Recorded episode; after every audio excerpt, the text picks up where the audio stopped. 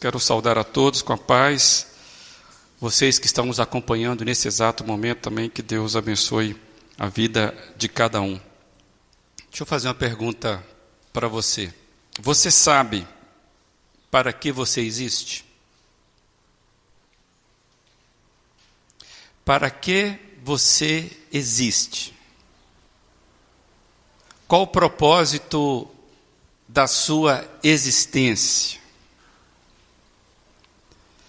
Nos últimos domingos, nós temos visto aqui, temos refletido a partir dos cinco solas da reforma protestante. E a nossa pretensão de rever os cinco solas não é fazer um resgate histórico, mas sim a gente aplicar com grande interesse aquilo que pode ser para nós, aquilo que nós extraímos de aprendizado hoje, para a minha vida, para a vida da igreja. Então não é algo apenas para o outro, é algo para nós, para mim, para você, né? algo que seja relevante. E, e eu fiquei pensando por que, que os reformadores deixaram para nós, ou destacaram, sentiram a necessidade de destacar o sole deu glória ou seja, glória somente a Deus. Alguém pode pensar, e hoje a gente vai falar sobre isso, na né? reforma fala em glória somente a Deus. Alguém pode pensar que isso já estaria embutido no, no pacote todo. Afinal, se Deus é quem nós cremos, se Deus é Deus, Senhor, se Deus é o soberano, se tudo vem das mãos dele, então já estaria subentendido que todas as coisas são para a glória de Deus. Será então que era necessário ter um destaque espetacular, separado, para falar sobre a glória de Deus? Amados, eu acredito que o destaque do, do somente, né, glória somente a Deus, junto com os demais solas, faz sentido e tem forte relevância acerca daquilo que tem relação de Deus com a nossa vida. E eu queria chamar a sua atenção que você não se dispersasse por causa de ser um tema de repente que me parece tão, tão comum, ou tão distante, ou tão subjetivo, como é falar da glória de Deus. Nós, seres humanos caídos, pecaminosos, numa realidade caída, como nós podemos falar da glória de Deus? Nenhum de nós aqui é capaz de ter a leitura completa da glória de Deus. Por isso nós precisamos da revelação. E eu creio que o sol lhe deu glória. Ele está aí para nos chamar a atenção e ele é um resultado natural dos outros solas, né? do sola Escritura, solos Christus, sola gratia e a sola fide, ou seja, somente a Escritura, somente Cristo, somente a graça, somente a fé. E eu entendo que isso é resultado natural quando você para para analisar. E eu queria que vocês pensassem comigo. Quando se entende que somente a palavra de Deus é regra de fé e prática, é um entendimento que implica numa decisão.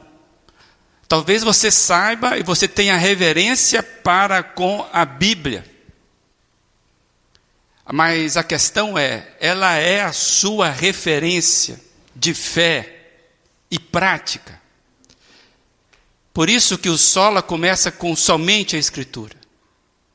Quando se entende então que a palavra de Deus, somente a palavra de Deus, revela o que é necessário para nós.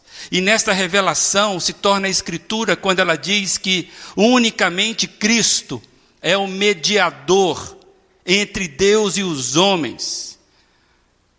Quando você tem essa clara esse claro entendimento que somente Jesus E a Bíblia vai nos dizendo que a salvação não vem de obra humana, nenhuma delas, mas pela graça mediante a fé, como vimos no domingo passado.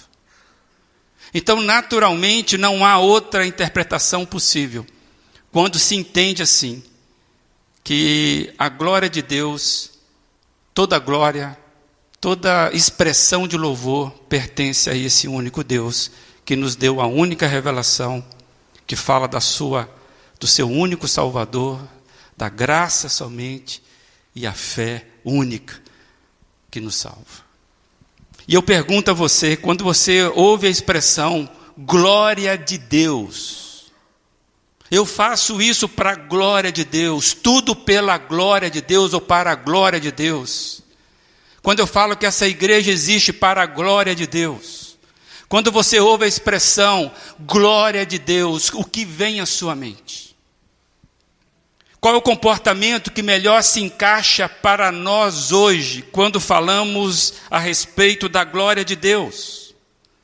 Qual o melhor comportamento que se encaixa à sua vida quando você fala de glória somente a Deus? O que é glória de Deus? E qual é a importância de nós sabermos disso e nos relacionarmos a partir do que nós sabemos? Qual a sua experiência com a glória de Deus? Amados, são muitas coisas que nós precisamos aprender sobre esse tema. E eu confesso que eu não vou conseguir entrar nesse tema, na profundidade que ele tem, porque são tantas coisas. E quando eu estava lendo, eu fui vendo como que a gente é distante como nós estamos dispersos como pessoa, como igreja, desta glória. E eu queria compartilhar, para eu não falhar muito com os irmãos, alguns textos da própria palavra que eu entendo que é revelação de Deus para nós neste tema. Então eu queria desafiar você a ler comigo alguns textos, e a partir desses textos, que eles falem ao seu coração. Vamos só lembrar um pouquinho. Se nós cremos que somente a Escritura é palavra de Deus, suficiente para a nossa salvação, para conhecermos o que vem de Deus, e ela deve ser regra de fé e prática. Quando nós vamos falar da glória de Deus, nós precisamos nos ater o que essa palavra nos diz, porque em nenhum outro lugar a gente vai ter essa clara evidência. E o primeiro texto que eu queria destacar com os irmãos é Isaías, capítulo 6. A gente vai ler apenas alguns versos deste capítulo. Profeta Isaías, 600 anos antes de Cristo, ele tem uma experiência com a glória de Deus. Isaías 6, verso, a partir do verso 1, diz assim: Você que não tem Bíblia, nós vamos compartilhar esse texto. No ano em que o rei Uzias morreu, eu vi o Senhor assentado no trono alto e exaltado, e a aba da sua veste enchia o templo. Acima dele estavam serafins, cada um deles tinha seis asas, com duas cobriam o rosto, com duas cobriam os pés, com duas voavam e proclamavam uns aos outros: Santo, Santo, Santo é o Senhor dos exércitos. A terra inteira está cheia da sua glória. Ao som das suas vozes, os batentes das portas tremeram e o templo ficou cheio de fumaça. Então gritei: Ai de mim, estou perdido, pois sou um homem de lábios impuros e vivo no meio de um povo de lábios impuros.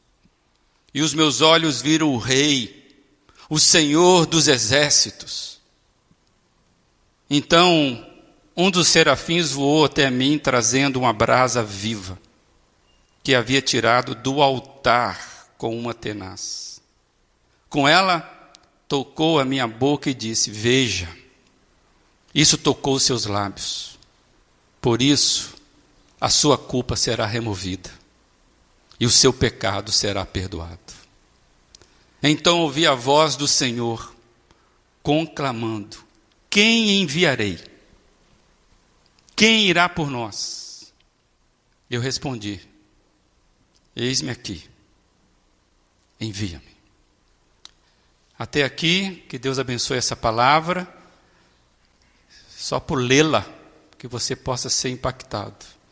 Amados, o que nós temos aqui é Isaías relatando na primeira pessoa acerca do seu chamado. E que coisa maravilhosa foi a manifestação para Isaías do chamado dele. A vida de Isaías muda completamente depois desse, dessa visão e dessa experiência. Ele é invadido pela glória de Deus. E claro, daquilo que Deus pode se revelar, daquilo que Deus pode compartilhar da sua glória.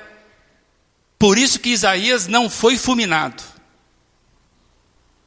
Porque nenhum de nós aguenta, sobrevive o peso da glória de Deus.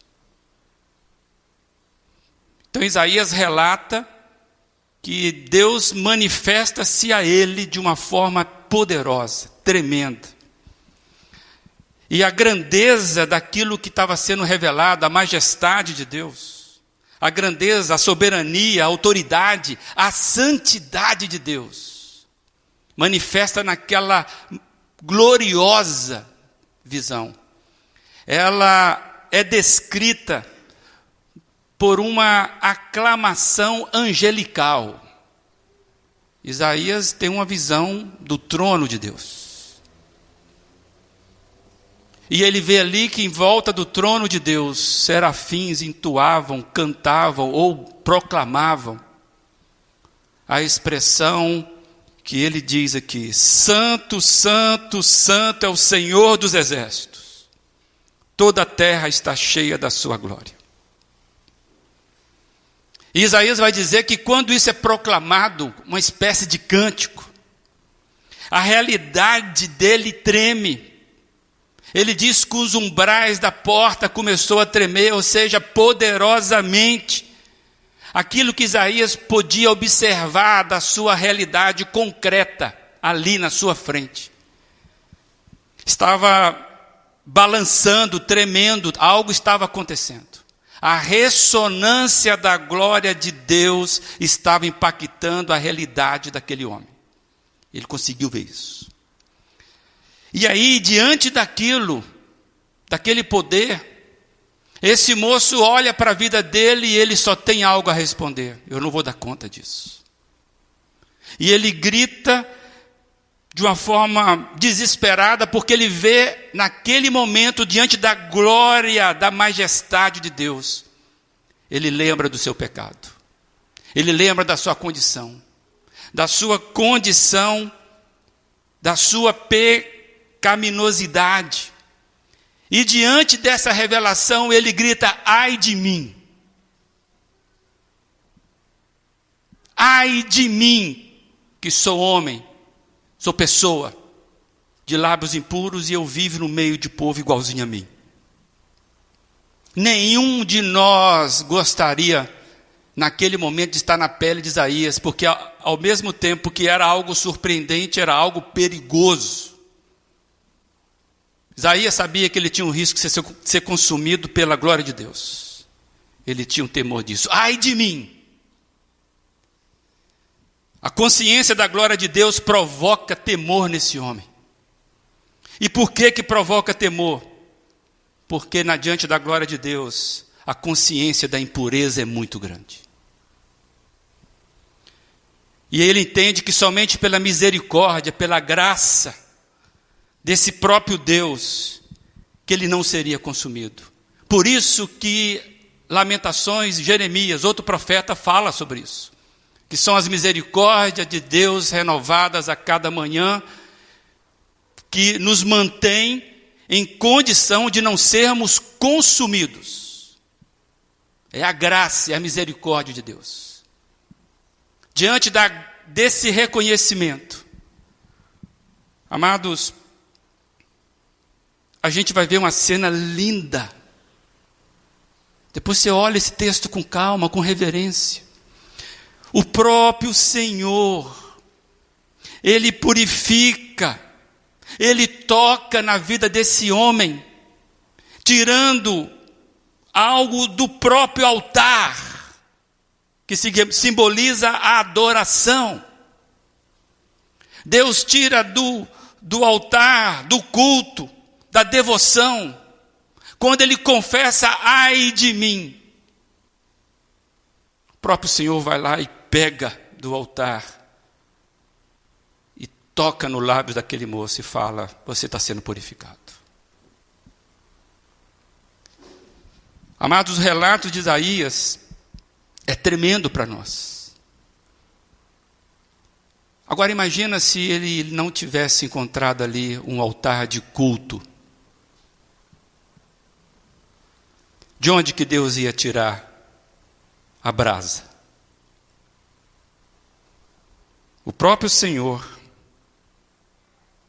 tirou fogo que estava ali no altar.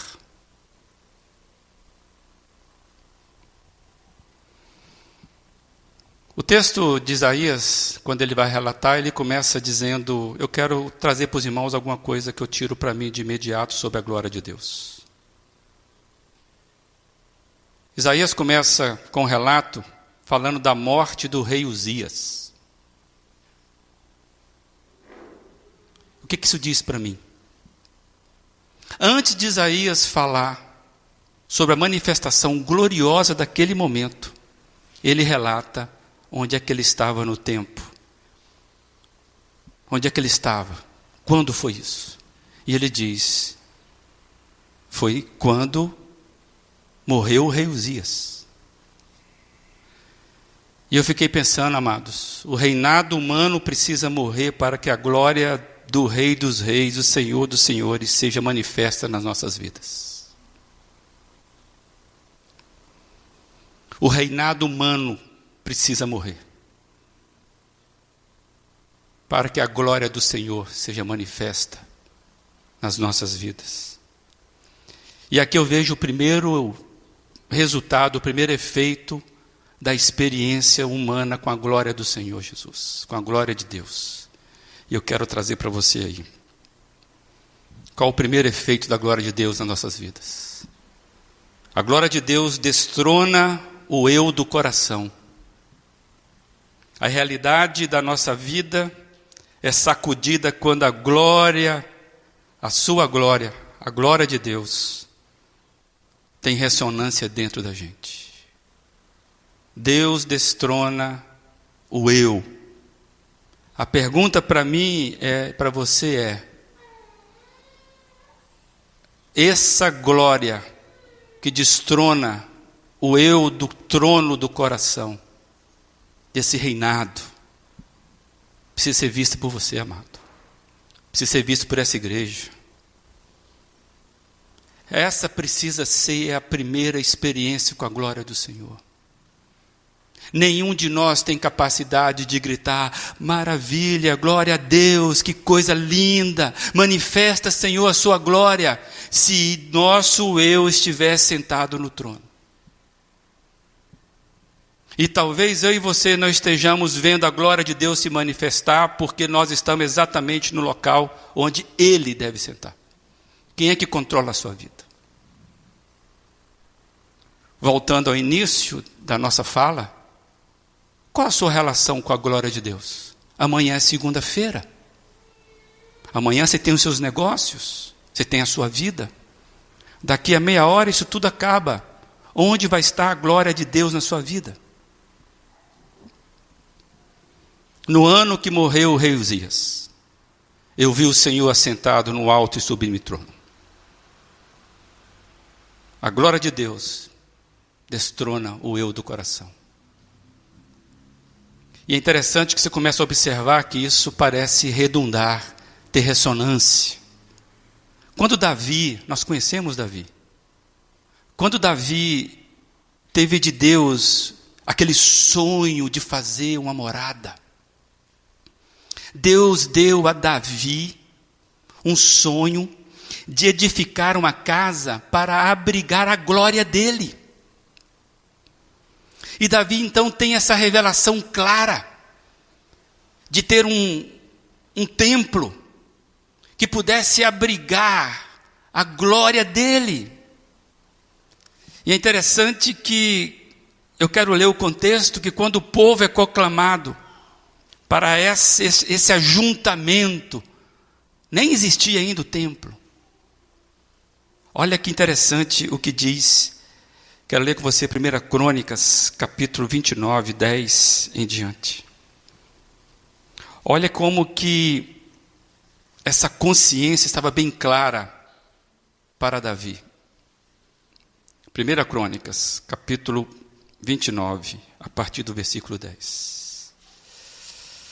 Davi louvou o Senhor na presença de toda a assembleia, dizendo: Bendito sejas, ó Senhor, Deus de Israel, nosso Pai, de eternidade a eternidade.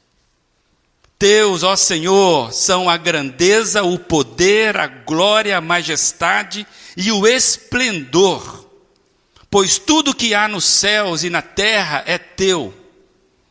Teu, ó Senhor, é o reino, tu estás acima de tudo a riqueza e a honra vêm de ti, domina sobre todas as coisas, nas tuas mãos estão a força e o poder para exaltar e dar força a todos. Agora, nosso Deus, damos-te graças e louvamos o teu glorioso nome. Amados, é tremendo o que está aqui. Nós poderíamos ficar só nesse texto, porque o que Davi extrai aqui é de uma grandiosidade tremenda que ele só pôde resumir dizendo: Olha, nós estamos aqui no seu glorioso nome. E aqui para mim entra outro aspecto da consciência da glória de Deus. O que a consciência da glória de Deus faz na nossa vida. Você lembra da primeira? Você já lembra ou já esqueceu a primeira? Qual que é a primeira reação que a glória de Deus faz na nossa vida? Matar o reinado humano do nosso coração. Destronar o eu do coração. E o segundo que eu vejo aqui é que a glória de Deus, ela suscita louvor e adoração centralizados na grandeza do nosso Deus e não centralizados nas nossas necessidades. Esse é o segundo aspecto que eu vejo. Inspirado no que Deus fez e revelou aquele homem, que Deus, a sua glória, é manifesta. E uma vez que ela é manifestada, ela suscita louvor e adoração centralizados na grandeza do próprio Deus e não centralizados nas nossas carências, nas nossas necessidades. Eu espero que você não durma agora. Porque talvez essa seja a chave para o baixo nível do aspecto de adoração na igreja. Talvez seja aqui a chave que nos mostra o baixo nível, eu não, não consegui encontrar uma outra expressão, me perdoe. Eu não sei o que, baixo nível representa no seu coração. Nós estamos falando que a adoração, a glória de Deus é o, é o extremo mais alto possível, então só me veio baixo nível. Talvez aqui esteja a chave para nós vermos a miséria da adoração da igreja atual. Porque, me desculpe, os irmãos, que eu vejo uma adoração centralizada na primeira pessoa, nas necessidades pessoais, uma adoração que perde o foco em Deus e volta-se para si mesmo. É lamentável o tipo de condição que nós chegamos. Amados, nós devemos louvar a Deus não para ficarmos satisfeitos, não para ficarmos motivados. Nós devemos adorar a Deus é porque a gente precisa ser feliz, ficarmos felizes. Nós louvamos e glorificamos, a, e glorificamos a Deus não é para a gente ficar bem, sentir algo bom não é para extravasarmos diante de Deus as nossas pressões. Tem gente que espera que no momento do louvor sinta o Espírito Santo. Tem gente que quer que na hora do louvor, como esse que nós acabamos de cantar, precisa se arrepiar. Tem gente que acha que o Espírito Santo virou simplesmente é, arrepiador e, né, sei lá como é que chama isso, né, um vento que faz você arrepiar na hora do louvor. Como se o Espírito Santo fosse apenas um animador de emoções. Respeite o Espírito Santo. Ele é o Deus. Amados, quando nós nos reunimos aqui, tratando agora, aplicando para a igreja como nós. Quando nos reunimos aqui, deve ser para entregar louvores ao soberano. Vimos aqui para engrandecer junto com os outros Isaías. Lembra que Isaías falou: ai de mim, porque eu estou no meio de um povo igual a mim. Você conhece o teu povo, conhece? Você conhece essa galera aqui. Eu conheço bem vocês, vocês me conhecem. E talvez hoje é o dia de gritar: ai de mim, Senhor. Ai de nós, Senhor. Subimos essa escada e achamos que podemos entrar aqui, levantar as nossas mãos e acharmos que vamos experimentar a glória de Deus. Ai de nós.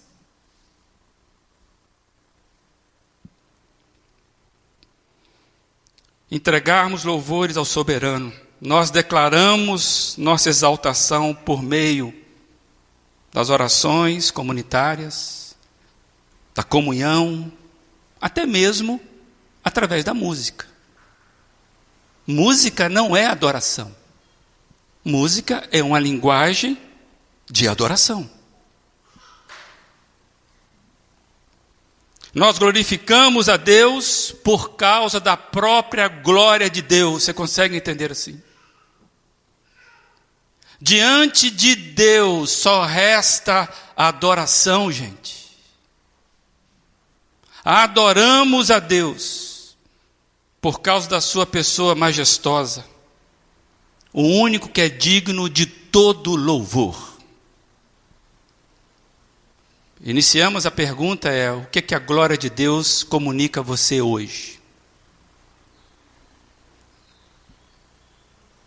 Amados, me perdoe Mas a liturgia não é para agradar você. Você não é a plateia.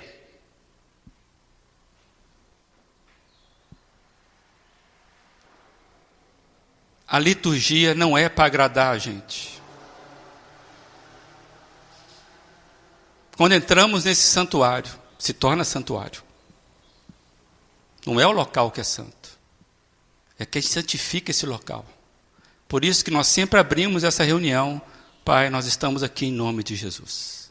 Santifica esse local. Nunca foi de qualquer jeito. Se nós queremos a manifestação da glória de Deus nos nossos ajuntamentos, nós precisamos entender que isso não tem nada a ver com as nossas necessidades. Tem a ver em darmos glória a Ele, por Ele, por causa dele. Subimos essas escadas para receber, para ser agraciado, ser lembrado, acariciado.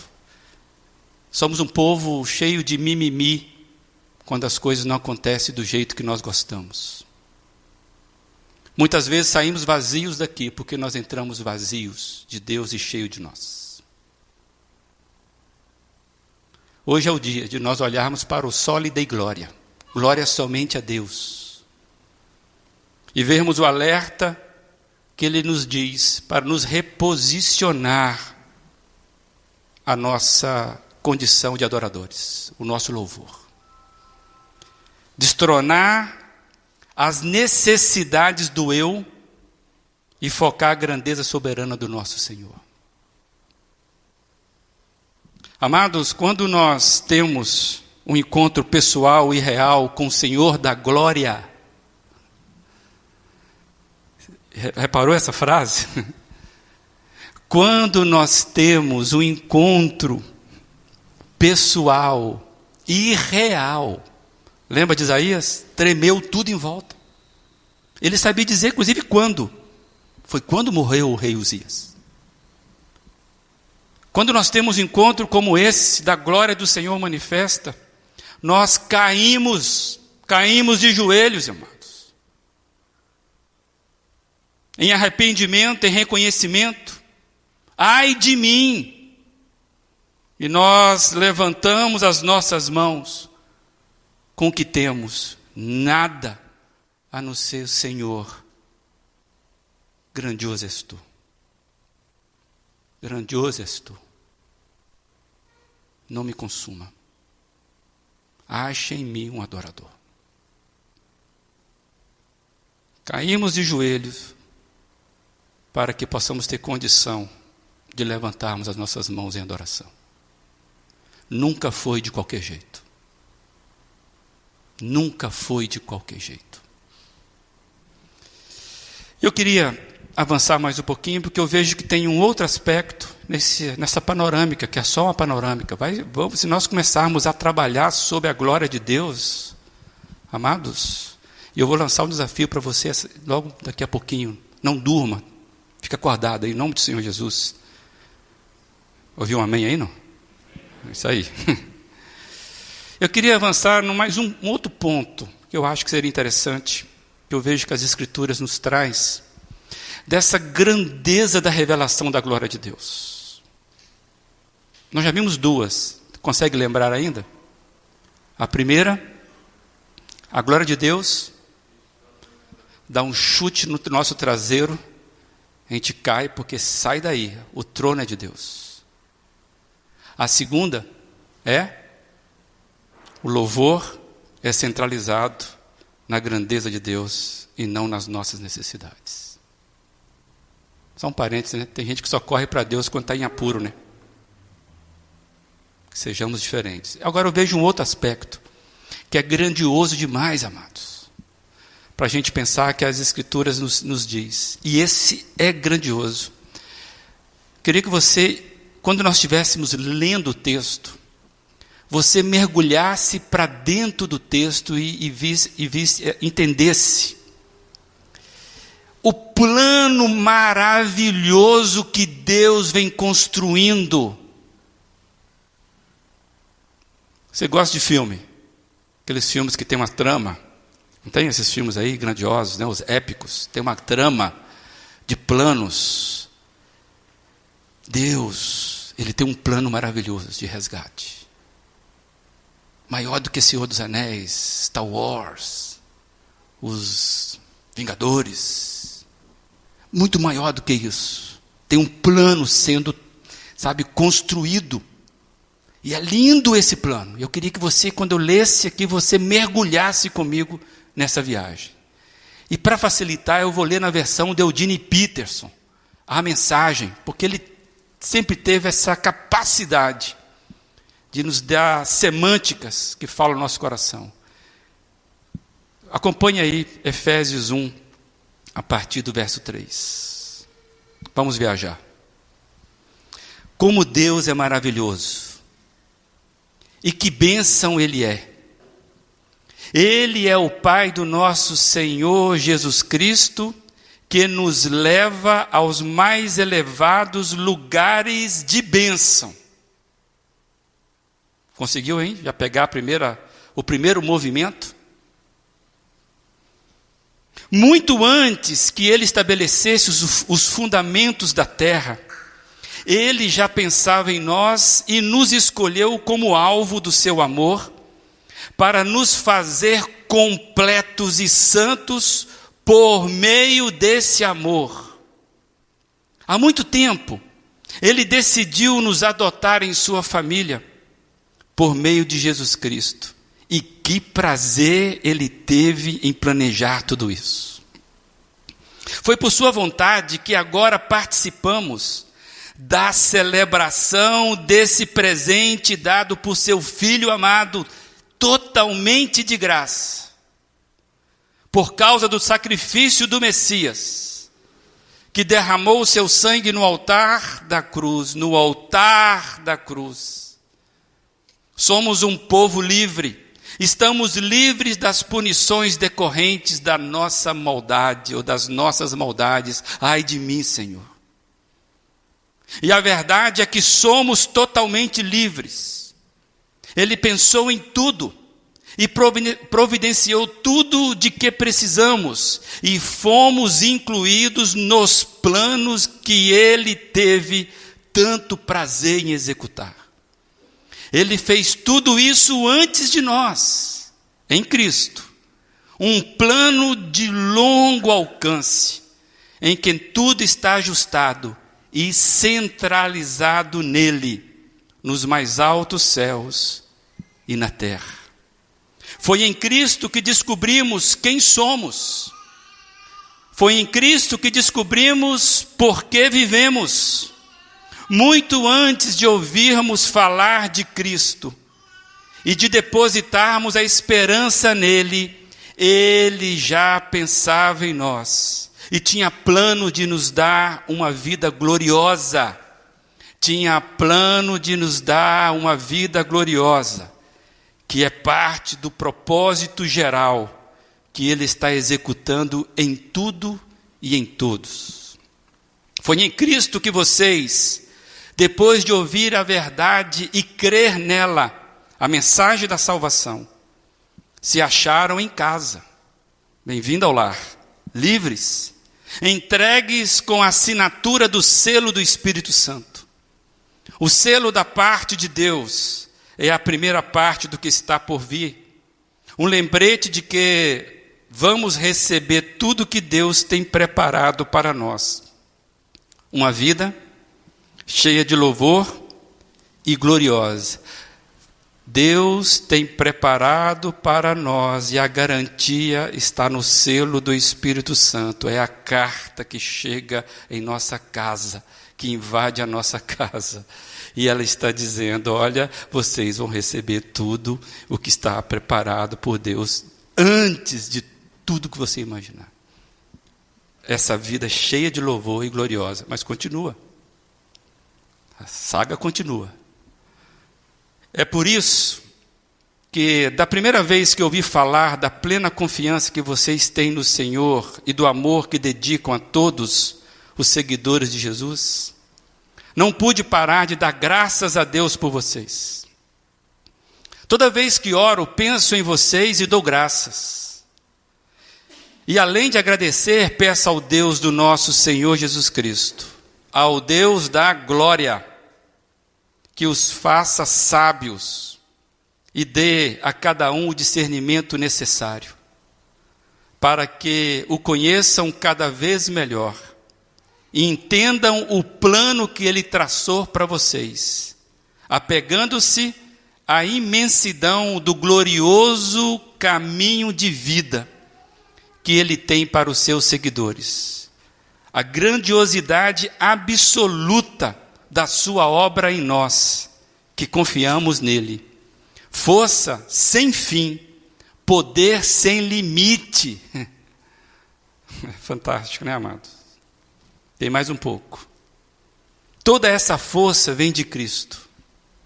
Deus o levantou da morte e o estabeleceu num trono, nos altos céus, no governo do universo. Tudo das galáxias aos planetas, de forma que nenhum nome, nenhum poder está fora do alcance de sua soberania. E isso não é provisório, será assim para sempre. Louvado seja Deus. Ele está no comando, louvado seja Deus. Ele está no comando de tudo e tem palavra final a respeito de tudo, louvado seja Deus. No centro de tudo, Cristo governa a igreja. A igreja não é periférica em relação ao mundo. O mundo que é periférico em relação à igreja. A igreja é o corpo de Cristo.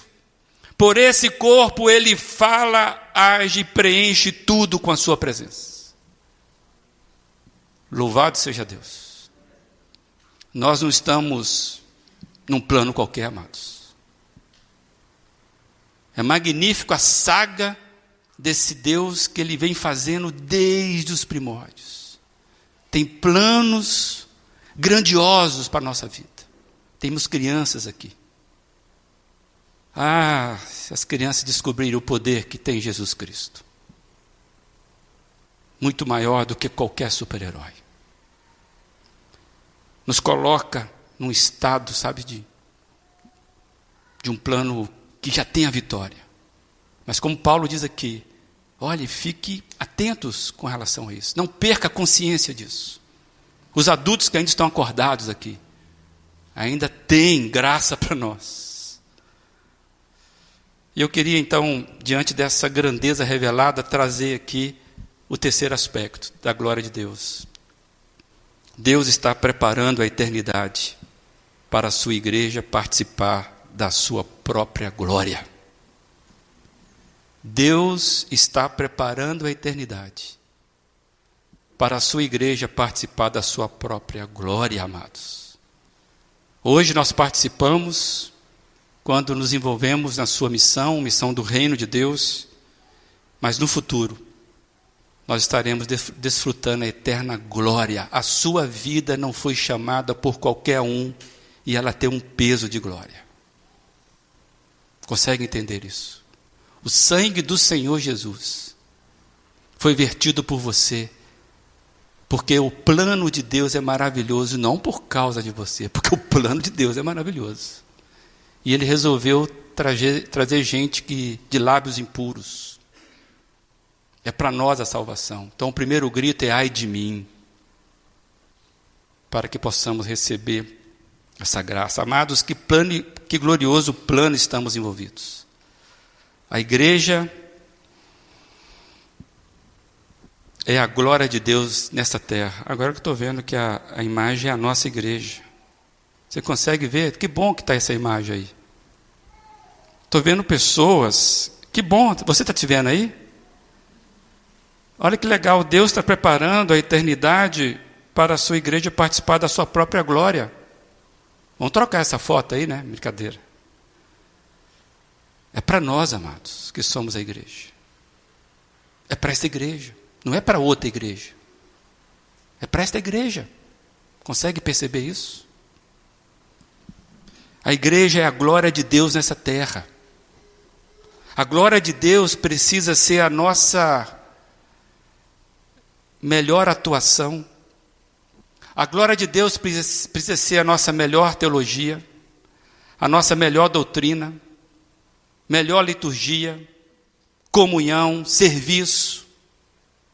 Isso tudo deve representar e refletir a glória de Deus. Afinal, amado, tudo é somente por causa, tudo é para a glória de Deus. Então, quando eu olho nessa perspectiva, me desculpa, mas as nossas diferenças não significam nada. Porque nós somos, estamos sendo preparados. E o sangue de Jesus nos nivela por baixo e por cima. Por baixo, porque coloca todo mundo no mesmo saco de pecador que precisa ser salvo.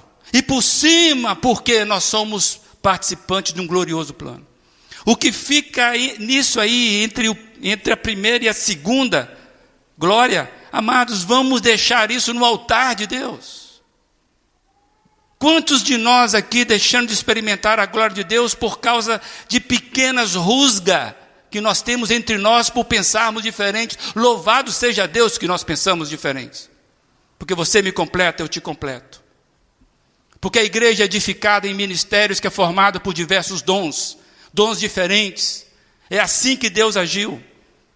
A única igreja parecida comigo seria a igreja de mim mesmo. Mas nós estamos aprendendo hoje que o eu precisa sair do trono para que a gente possa ver o grande trono de Deus, da glória de Deus. Hoje é o dia do rei Uzias morrer no coração, gente. É uma decisão. Eu quero ver o alto e sublime trono de Deus. Agora vai ter brasa se tiver altar. Se você não tem altar, não tem brasa.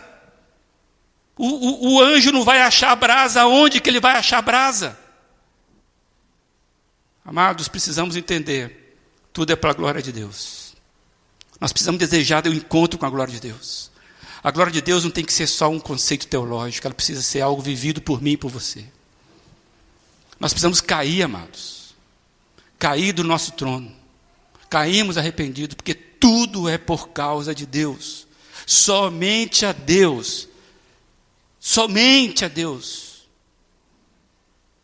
que hoje a glória de Deus nos convença. Que Ele mate o rei Uzias do nosso coração. Que Ele destrone aquilo que está centrado em nós. Que Cristo suba no trono do nosso coração. E que a glória de Deus comece a manifestar em, em mim, na sua vida. Porque tudo é para a glória de Deus.